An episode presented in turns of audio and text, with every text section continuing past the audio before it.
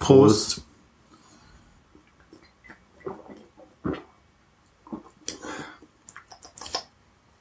Ja.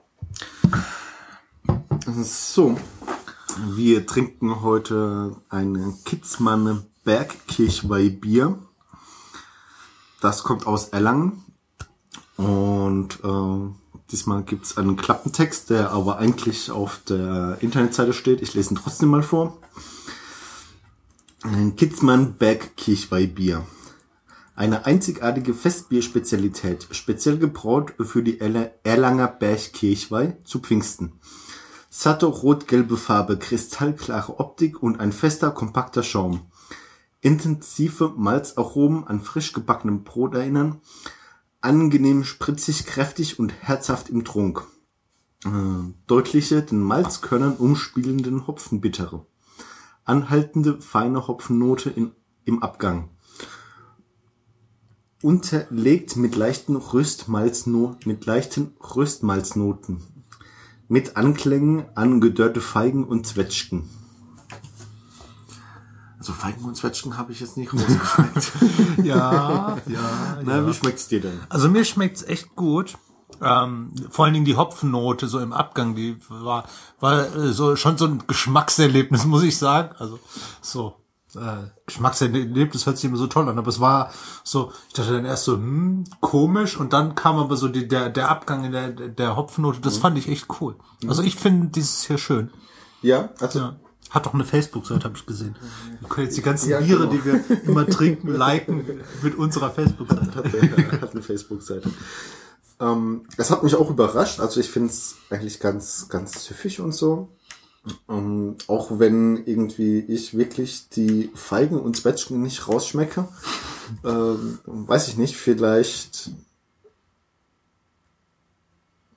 Vielleicht bin, vielleicht ist mein Gaumen einfach nicht geschult genug. Aber man kann das sehr schön trinken und ich glaube, wenn ich das öfter mal wieder in Erlangen bin, dann trinke ich das hin und wieder mal. Da muss aber zu Ki- Kirch, Kirchweihe oder zu, zum, zum, Pfingsten. zu Pfingsten da sein. Naja, wir haben ja jetzt gerade Pfingsten. Genau, da kommen wir hin.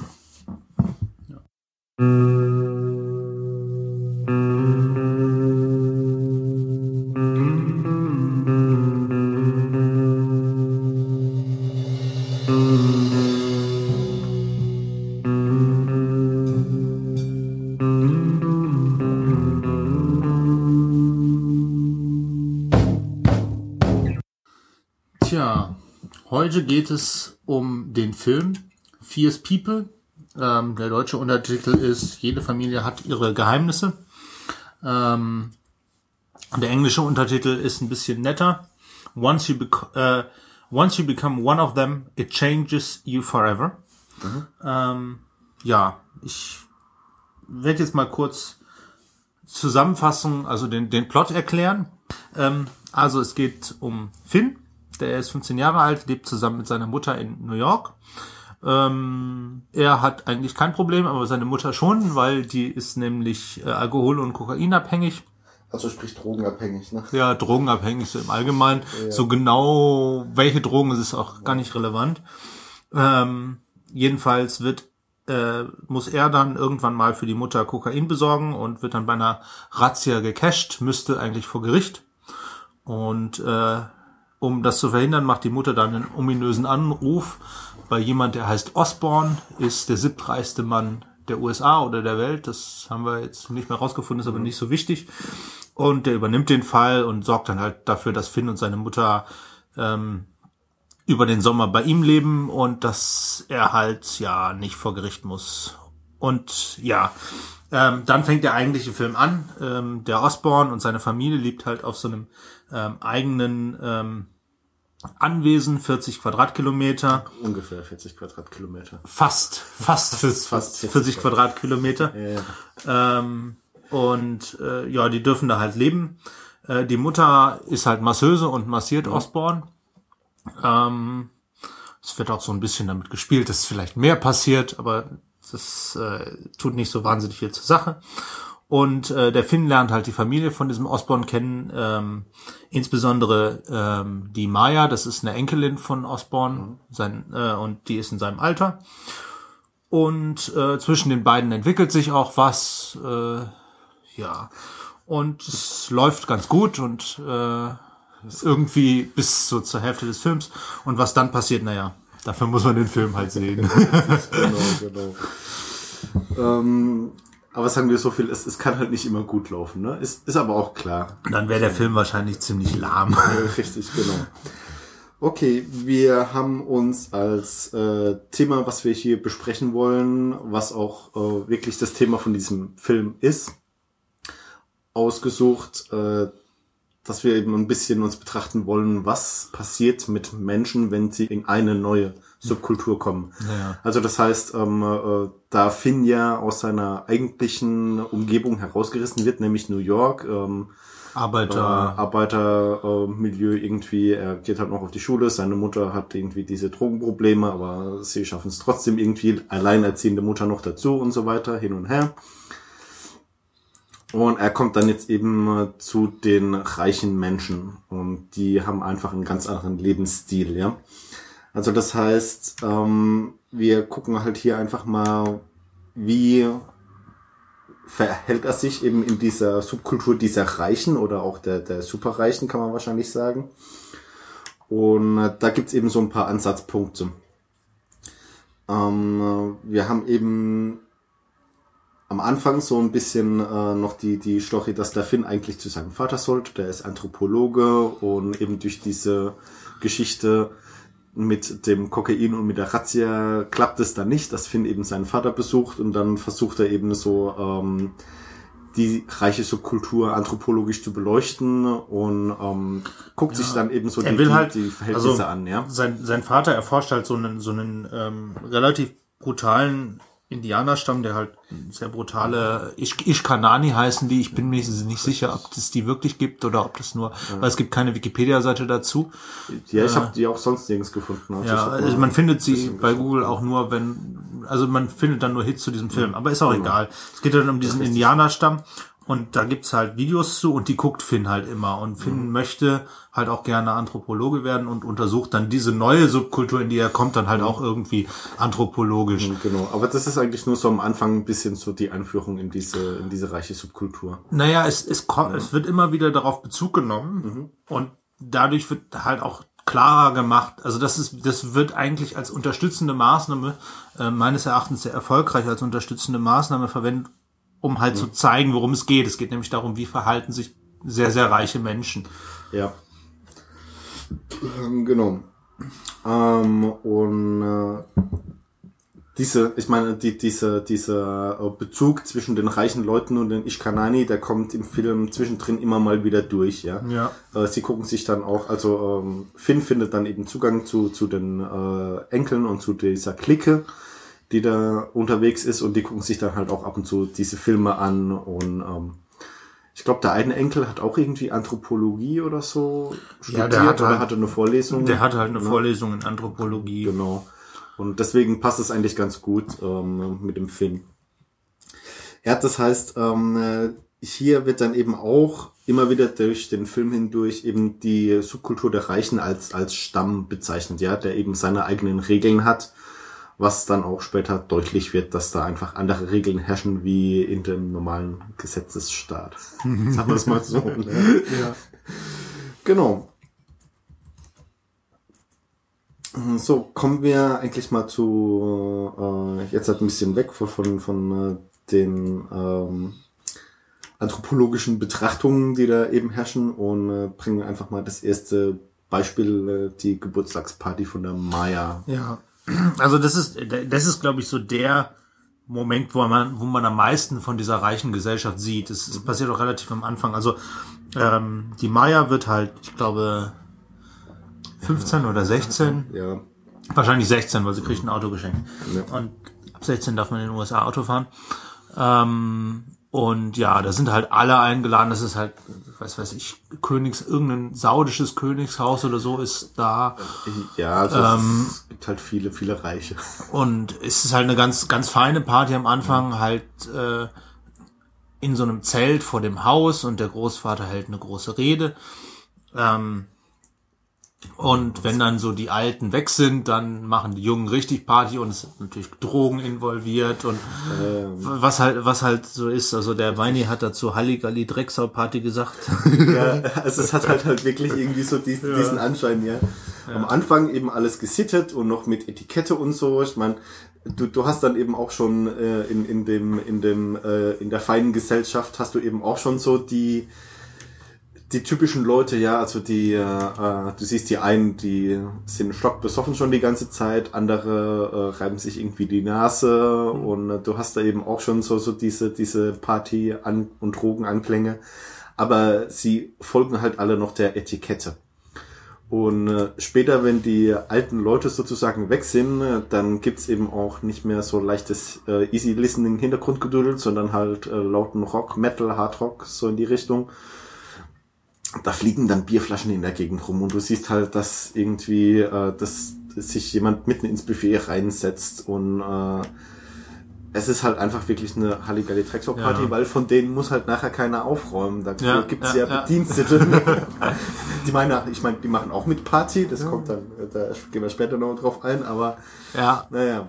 Ja, also es, so, so ein bisschen ist halt, ähm, glaube ich, die Message von, von dieser Party auch, okay, es gibt diesen höflichen Schein und, und alle, äh, alle sind besonders fein und äh, ja, saubere Konversationen, aber dann, also zum einen hört man das Gelästere immer zwischendrin.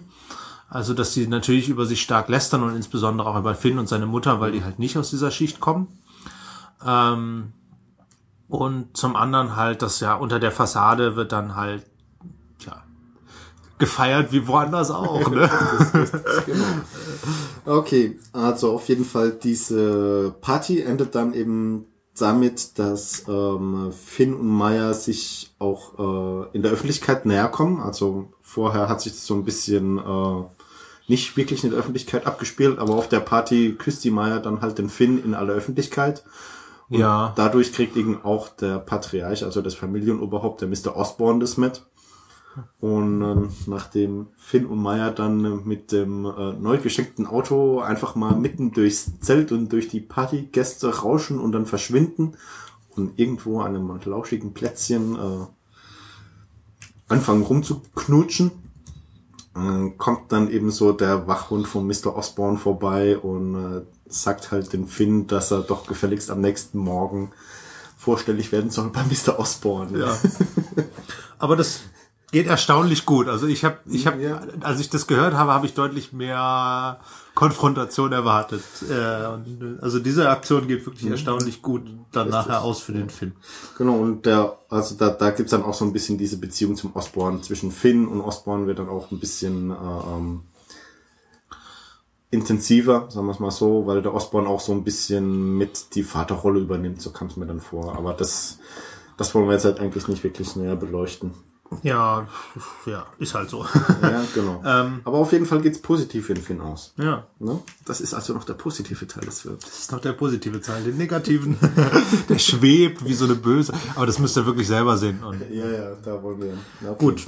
Gehst du auf unseren anderen Punkt ein, unser anderes Genau. Beispiel? Also wir hatten jetzt halt gerade, dass äh, Finn eigentlich mit der Maya irgendwie zugange ist, also ähm, sich da eine Beziehung anbahnt. Ähm, aber es gibt da noch ein anderes Mädchen, das ist die Chili, das ist das Zimmermädchen, die arbeitet eben bei Finn und seiner Mutter in dem Haus. Die haben ein eigenes Haus auf den 40 Quadratkilometern äh, Land, was der Osborne ähm, besitzt. Und äh, die Chili arbeitet eben bei denen im Haus, ist das äh, Zimmermädchen, macht aber eben auch mit Party und hat eben so ein bisschen den, einen ähnlichen Background wie der Finn und äh, hat eben auch mit diesem Wandel der Subkultur ein bisschen zu kämpfen. Ja? Also die Chili macht mit Party und äh, die kifft dann auch mal mit dem Finn. Wobei sie, solange die Party noch nicht ausgeartet ist, halt bedienen muss. Ne? Ja, genau, aber aber später in der Halligalli Trexo Party sitzt sie dann glaube ich auch da mit mit äh, irgendwie einem Cocktail in der Hand und mit Ja. der Tüte in der Hand und so, ne? Und der Bruder von Maya macht auch mal mit ihr rum. Wahrscheinlich hat er auch mal mit ihr geschlafen, aber Ja, wahrscheinlich mehr als einmal. Da kann sie sich auch nichts bei ausrechnen, nehme ich mal an. Äh, richtig. Und äh, es wird eben schon ein bisschen klar, dass die Chili äh, in der neuen Subkultur ein bisschen eher angekommen ist, weil ähm, ganz am Anfang sieht man halt, wie Chili irgendwie äh, leicht begleitet, was mich auch ein bisschen irritiert hat, äh, eben das, äh, das Haus putzt. Die hat so so ein, die hat so so ein, äh, äh, so ein so, ein, so eine Kittelschürze an irgendwie, die hat sie dann aber vorne offen und hat darunter drunter nicht wirklich viel an. Okay, ja. Ähm, so und äh, blättert halt einmal quer über einen kleinen Teich zum Finde irgendwie gerade seine äh, äh, äh, seine anthropologischen Studien oder Aufzeichnungen durchgeht, so, hey, willst du Pott rauchen? Und er schreibt zurück, ja, klar. und dann kommt sie halt rüber, dann rauchen sie was zusammen und dann... Kaum haben sie die ersten paar Züge gemacht, fragt sie halt. Wollen wir ficken? und dann, dann so, ja, warum nicht? Ja, also ist, es, man merkt halt schon, er ist ein bisschen perplex, ja. ja, ja. Aber was sagt man denn als, als junger Kerl, wenn da eine halbwegs hübsche Frau ist? Ähm, die halt sagt so, hey, ficken, sagt man halt, ja, ne, ist klar. ja. Richtig, aber an der Chili wird dann auch später ein bisschen klar, dass eben äh, hier zwei Welten aufeinander prallen. Hm, ne? Ja, also sie ist halt nachher irgendwann, ist sie dann schwanger. Wahrscheinlich vom, äh, von dem Bruder von der Maya. Ja, oder von dem, von, von ihrem Freund, die hat ja auch noch einen Freund, der äh, immer, der ganz am Rande immer wieder aufkommt, weil er sehr eifersüchtig ist, weil Gilly ganz offensichtlich mit jedem, äh, sagen wir mal, bereit ist, Sex zu haben. ähm, ja, jedenfalls von einem ist sie schwanger und das ist halt nicht, tja, sie ist 17, sagt sie dann in dem mhm. Moment, und das ist halt nicht so einfach da ist jetzt nicht, okay, jetzt kann sie, zu, also wenn Maya oder Bryce, also dem Mayas Bruder, das passieren würde, die würden halt zu Osborne laufen und der wird, der wird denen sagen, was sie zu tun haben, dann der, der gibt's die Familienraison. Richtig, dann, dann kommt man entweder mal ein Jahr lang irgendwo auf eine, auf ein Internat und es wird halt abgetrieben, so dass es keiner mitkriegt oder oder also je nachdem, je nachdem, wie der Patriarch das sieht, wenn er sagt, das ist ein, das ist ein Kind von uns, das ist zwar ein Bastard, äh, aber das ist als von uns und das, jedenfalls, es wird einem da die Entscheidung abgenommen. Ja, richtig. Ich glaube, in den Bastarden, das gibt's auch noch so diese, diese kleine äh, Zwischenepisode, die ich auch ganz lustig fand, ähm, wo es dann eben auch um, um diese Bastarde ging, ähm, wo dann einfach mal zwischendrin irgendwie so äh, gesagt wird, äh, der, der Finn sagt dann so, naja, guck mal, die zwei, die sehen sich ja relativ ähnlich. Und der Enkel oder der Bruder von Normaya sagt dann halt so, hey, du hast ein gutes Auge, ja. Übrigens, guck dir mal hier den Bediensteten hinter der Bar an und guck mal hier das Zimmermädchen ja. und guck mal da drüben der und Cell und jenes. Ja, und die haben halt alle irgendwie die gleiche Haarfarbe und so, ja. Und es, es wird dann halt schon irgendwie ein bisschen klar, dass die sich ihre eigene Dienerschaft ziehen. Ja, aber eben durch, durch diese Schwangerschaft von der, von der Chili äh, und eben wie sie dann drauf reagiert, es ist dann halt einfach, ihr ist klar, dass er verloren hat. Ja. Ja, ja das, ja. also sie meint dann auch, naja, guck mal, Finn, ich kann mich nicht um mich selbst kümmern, wie soll ich mich dann auch noch dazu um ein Kind kümmern? Und äh, der Finn, ähm, glaube ich, der realisiert es an auch in diesem Moment, dass, dass er da einfach nicht allein ist, der mit manchen Begebenheiten in dieser neuen Subkultur Probleme hat oder dass, ja. er, dass er einfach in einer anderen Quotidianität lebt. Jedenfalls nicht in unserer Quotidianität. Richtig, genau. Naja, gut. Ähm, wollen wir es dabei belassen, mhm. um es nicht zu lang zu machen. Ähm, kommen wir einfach zum Schlussfazit äh, und äh, ja, findest du den Film sehenswert, Weini? Ja, auf jeden Fall. Er ist jetzt halt, äh, nicht wirklich vollgepackt mit irgendwelchen äh, äh Effekten und so weiter, also ist kein Effektkino. Äh, ist ja, es, geht, es geht halt um, ja, um eine soziale Problematik, da brauchst du auch keine ja. Effekte. Er ist aber auch nicht wirklich so, so schwergängig, also jetzt hat, äh, äh, wie, wie so mancher andere Problemfilm, ja, also wenn ich mir dann irgendwie keine Ahnung, äh, Menace to Society an, ansehe oder so, das sind dann halt alles Filme, die sind da wesentlich krasser in ihren Ausführungen und da wird dann halt auch viel schonungsloser und viel Extremeres gezeigt.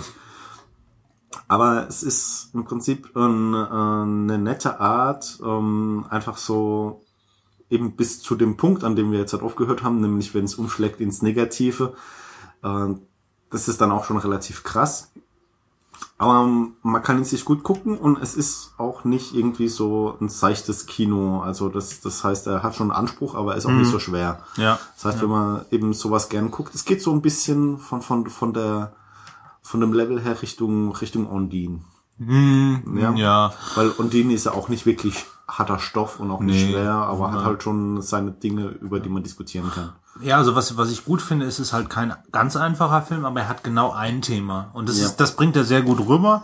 Und ähm, ist, diesem Thema wird auch alles andere unter, alles andere ist nebengeplänkelt. Er hat einem im Prinzip eine Handlung und die wird, die wird knallhart ausgeführt. Der hat ein paar interessante Stilmittel.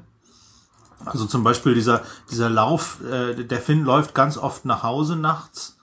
Ähm, das, und an dem Nachhause laufen kann man sozusagen den Mut, den dieser Film jetzt gerade versprühen will, ab, abliefern. Also ich finde ihn wirklich, wirklich gut und wirklich sehenswert. Ähm, ob das jetzt ein besonders realistisches Bild ist, wie besonders reiche Leute leben, sei mal dahingestellt. Wahrscheinlich trifft es auf manche zu und auf manche nicht. Ähm, aber es ist jetzt, es ist nicht unrealistisch, auf keinen Fall unrealistisch. Genau.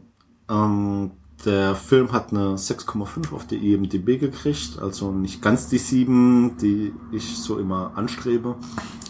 Ähm, aber ist trotzdem ein Ich will mal meinen, deine, deine sieben sind, glaube ich, keine gute. Nein, Wir soll, also- oder wir, also ich- wir sollten also mal ich glaub- gezielt nach welchen gucken, die mehr als sieben haben, die, dann wissen wir vielleicht. Richtig. Also ich, ich habe halt immer gute Erfahrungen gemacht, dass man sich auf jeden Fall alles angucken kann über sieben. Aber zurück zum Thema. Ähm, der Film ist auf jeden Fall äh, sehenswert, auch wenn man sich ihn wahrscheinlich jetzt nicht äh, öfters angucken muss, äh, wie so manche andere Filme, die einfach da um, um Klassen besser sind. Aber ähm, er ist auf jeden Fall sehenswert und ich würde ihn dennoch empfehlen. So, dann kommen wir zum Schluss. Ne? Das ist deins. Das ist meins. Ja, also wir kommen zum Schluss. Ähm, wir weisen nochmal darauf hin, äh, dass wir einen Blog haben, kurzidentität.de. Äh, wir nehmen gerne Vorschläge für neue Episoden, auch für zu anzuguckende Filme an. Fragen, Anregen, Kritik, einfach Kommentare im Blog. Ähm, unterstützen könnt ihr uns durch die Am- Amazon Wunschli- Wunschliste oder durch den Kletter-Button. Und äh, immer schön dran denken, wir haben keine Ahnung. Ich habe eine Meinung. Die vertreten wir auch. So sieht's. Ähm, ja. Ansonsten, wir haben jetzt auch eine Facebook-Seite. Schön Like klicken. Genau. Ab 30 Leute können wir Statistiken sehen. Da sind wir ganz, ganz interessiert dran. ähm, außerdem haben wir heute das erste Mal in unserem Neuen Studio, aufgenommen. weil Auf der Facebook-Seite werdet ihr dann auch ein Foto von dem neuen Studio, weil das alte das Studio, existiert so nicht mehr. Ja, es existiert noch, aber nicht mehr für uns. Richtig, da wohnt jetzt ein anderer drin. Der, Insofern- macht, der macht aber keine Podcasts. Ne? Das wissen wir nicht. Ja, ja. Insofern, tschüss. Tschüss.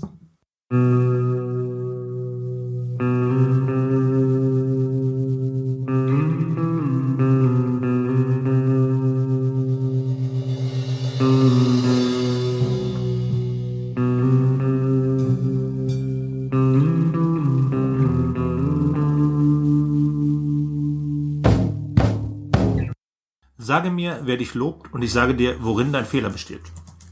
Wladimir Ilyich Ulyanov, genannt Lenin, in seinem Werk Ein Schritt vorwärts und zwei Schritte zurück, 1904.